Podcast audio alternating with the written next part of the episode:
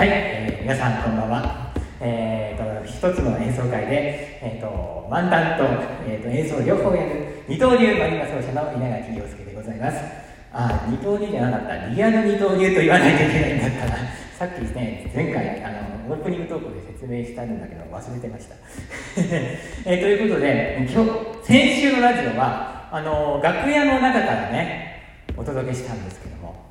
今日はでもあの楽屋ではないんですね。もう楽屋を飛び出してここはコンサートホールの舞台の上ということで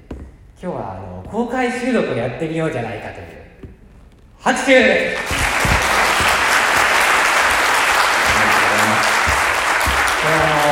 このラジオはあの世界中で聞こえるラジオですからね皆さんの拍手で世界中の人が元気になるわけでございますから積極的にねやっていただきたいんですけどもそれでそうそうそう先週はあのそのなんだっけ楽屋の中であのねあの何を話してたかっていうと落語をやるかやらないかって話をしたいんですよ。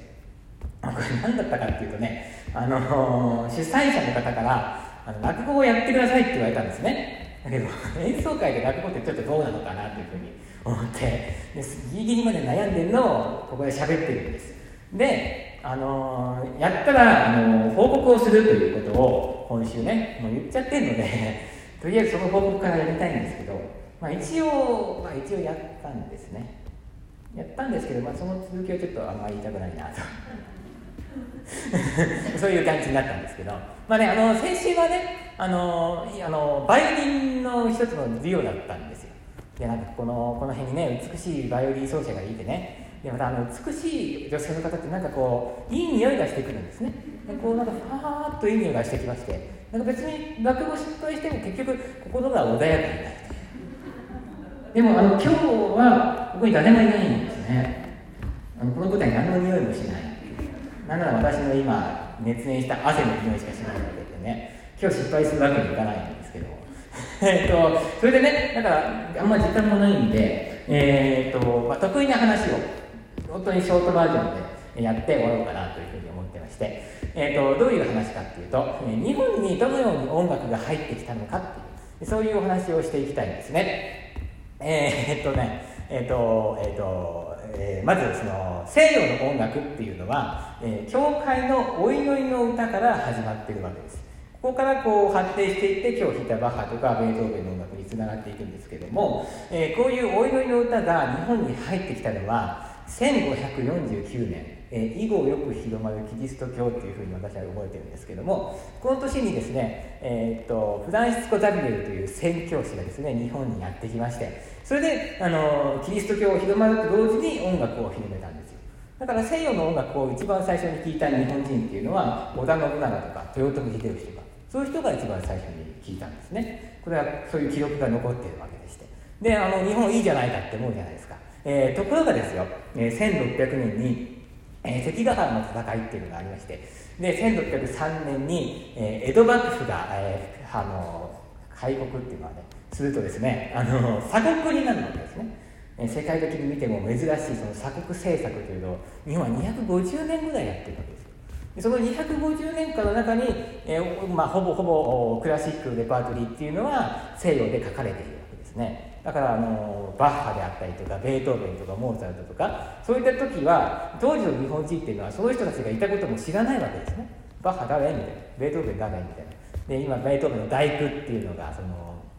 えー、と日本で一番演奏されるんですけどもその当時の人はあの全く知らないわけでしてね、まあ、ちょっとね寂しいことだななんて思ったりなんかするんですけど私結構日本が好きですからこういうふうに鎖国されてると、えー日本の文化っていうのがこう育つわけですよね。えー1600年にオペラが始まってバロック時代が始まって音楽っていうのがどんどんどんどん主流になっていくんですけど西洋では。その1600年に日本では、えーとね、歌舞伎が始まったりとかねあるいは私が好きな落語とかあと何ですかね、えー相撲も好きなんですけど相撲とかもそういう時に江戸時代に始まってるわけなんですね。で、あのーまあ、だからその西洋の文化っていうのは入ってこなかったけども日本の文化はこう、まあ、育って。で、えーえーと明治維新っていうのが1868年ですよ。えーこの時にですね、えーまあ、あの西洋の文化ここから徐々に西洋の文化が入ってきましてそれであの日本で初めての作曲家という人が、えーこれ誕生するんですね、えーとえーと、昭和じゃないね、えー、明治に生まれて昭和から大正にかけてさ、えー、活躍した山田耕作さんというあの方が日本で初めての作曲家なんですけどもあの方はねあの赤とんぼが有名だと思いますけどね。あの赤とんぼ結構すごいそうで何がすごいかってあの一曲で、えー、その山田さんからその、えーとこの孫の世代ぐらいまで生活していくぐらい稼いだそうですよあの一曲で、まあ、皆さんもね生まれ変わったらそういう家に生まれてみたいななんて思ったりするかもしれませんけどもね。でねあの山田さんっていう人はですねあのヨーロッパに、えー、今日バッハ来ましたけどバッハがこうずっと住んでたドイツに留学に行くんですね。これなぜかっていうと、えー、当時ですねまだあの日本には作曲家っていう科がなくてですね作曲をしたいんだったら、えーヨーロッパに行って、まあ、勉強してこいということで、まあ、あの留学をしてそれで帰ってきましてで日本の日本で初めての交響曲とかあるいは日本で初めての、えー、オペラなんかを作曲したのは山田さんなんですよ。だから一体その国を代表する作曲家なわけでね。えー、そういう国を代表する作曲家って他の国だとお札になってたりするんですよ、えー、例えばそのショパンだったらポーランドのお札になってたりとか、まあ、エルガーっていうのはイギリスのお札になってたりするわけですね。で日本も今度お札が変わるっていう話がありましたけどもね。あの残念ながらまた音楽家にはならなかったんですけども、えー、でもなんかあのもしなるなら、え、山田耕作さんが私は一番いいんじゃないかなっていうふうに思っているわけです。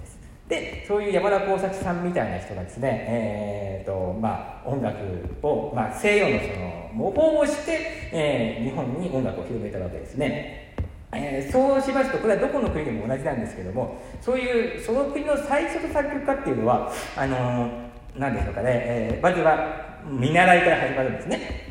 その次の代の作曲家になってきますと今度は、えー、その国の特徴を生かした音楽を書いていこうじゃないかっていう作曲家がどんどんどんどん、えー、誕生するんですよ。だから日本なら日本の特徴を生かした音楽を書いていこうじゃないかえー、例えば、えー、生部明さんっていう方がねこれあの映画の「ゴジラ」の作曲者ですけども、えー、この方なんかはねもう留学もしないで日本でずっと活躍してて。で日本組曲っていう、あの曲を書いてるんですよ、え今日組曲やりましたよね。あれは西洋の踊りですよね、え日本組曲ですからその中身っていうのは、え盆踊りとかあと七夕とかね。えー、ねぶたとかそういう内容になっているわけでね。ここでちょっと盆踊りなんか私やりたいななんて思うんですけども、まあ、やりませんけども。でね、えー、そういう、まあ、作曲家が、えー、来て日本の曲を書いていこうじゃないかってなってた時にですよ、えー、このマリンバという楽器が、えー、20世紀に、えー、アメリカから輸入されてくるんですね。でアメリあのマリンバという楽器は、えー、新しい楽器ですから曲がないわけですよ。曲が欲しいっていう時と作曲家が日本の曲をどんどんどんどん書いていこうじゃないかって時がこう重なりましてこのマリンバという楽器は他のどこの国よりもこの日本で発展したわけでございます。どうですか？リアルにそういうマリンバというか説明うまいですね、えー、そういう背景があって最後にね、えー、ああいうああいうなんですか？あの最後に弾いた日本の曲みたいなこれぞ日本みたいな曲がどんどんどんどん、えー、誕生してきたわけなんですね。で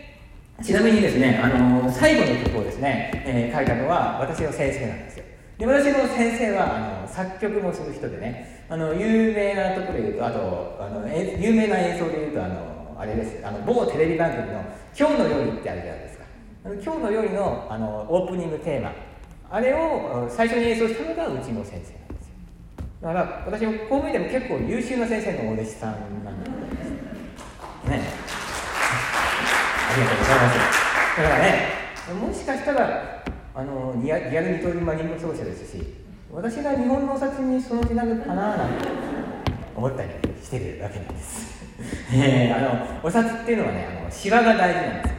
あのシワがあることによって偽造しにくくなるんですね。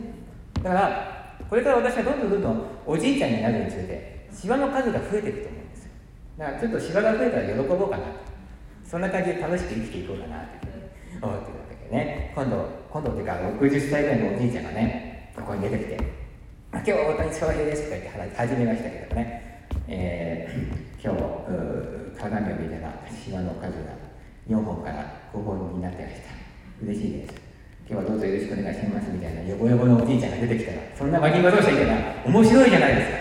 ね、そういうマギマ奏者を、え、私は目指していこうかなというふうに思ってるわけねでもあのこの会場のどれくらいの人がそういう姿を見るのかちょっとよくわかんないわけでございまして、もし見たかったら皆さんね、長生きしていただきたいなというふうに思ってるわけでございます。ということで、え私は、えー、芝の数を増やす努力をする、皆さんは、えー、これから長生きをするというお互いの目標が決まったところで、今日のラジオを終わりたいと思います。えー、今日は、えー、リアル二刀流のことをしゃべりながらですが、え、お届けいたしました。来週もどうぞお楽しみに。ありがとうございました。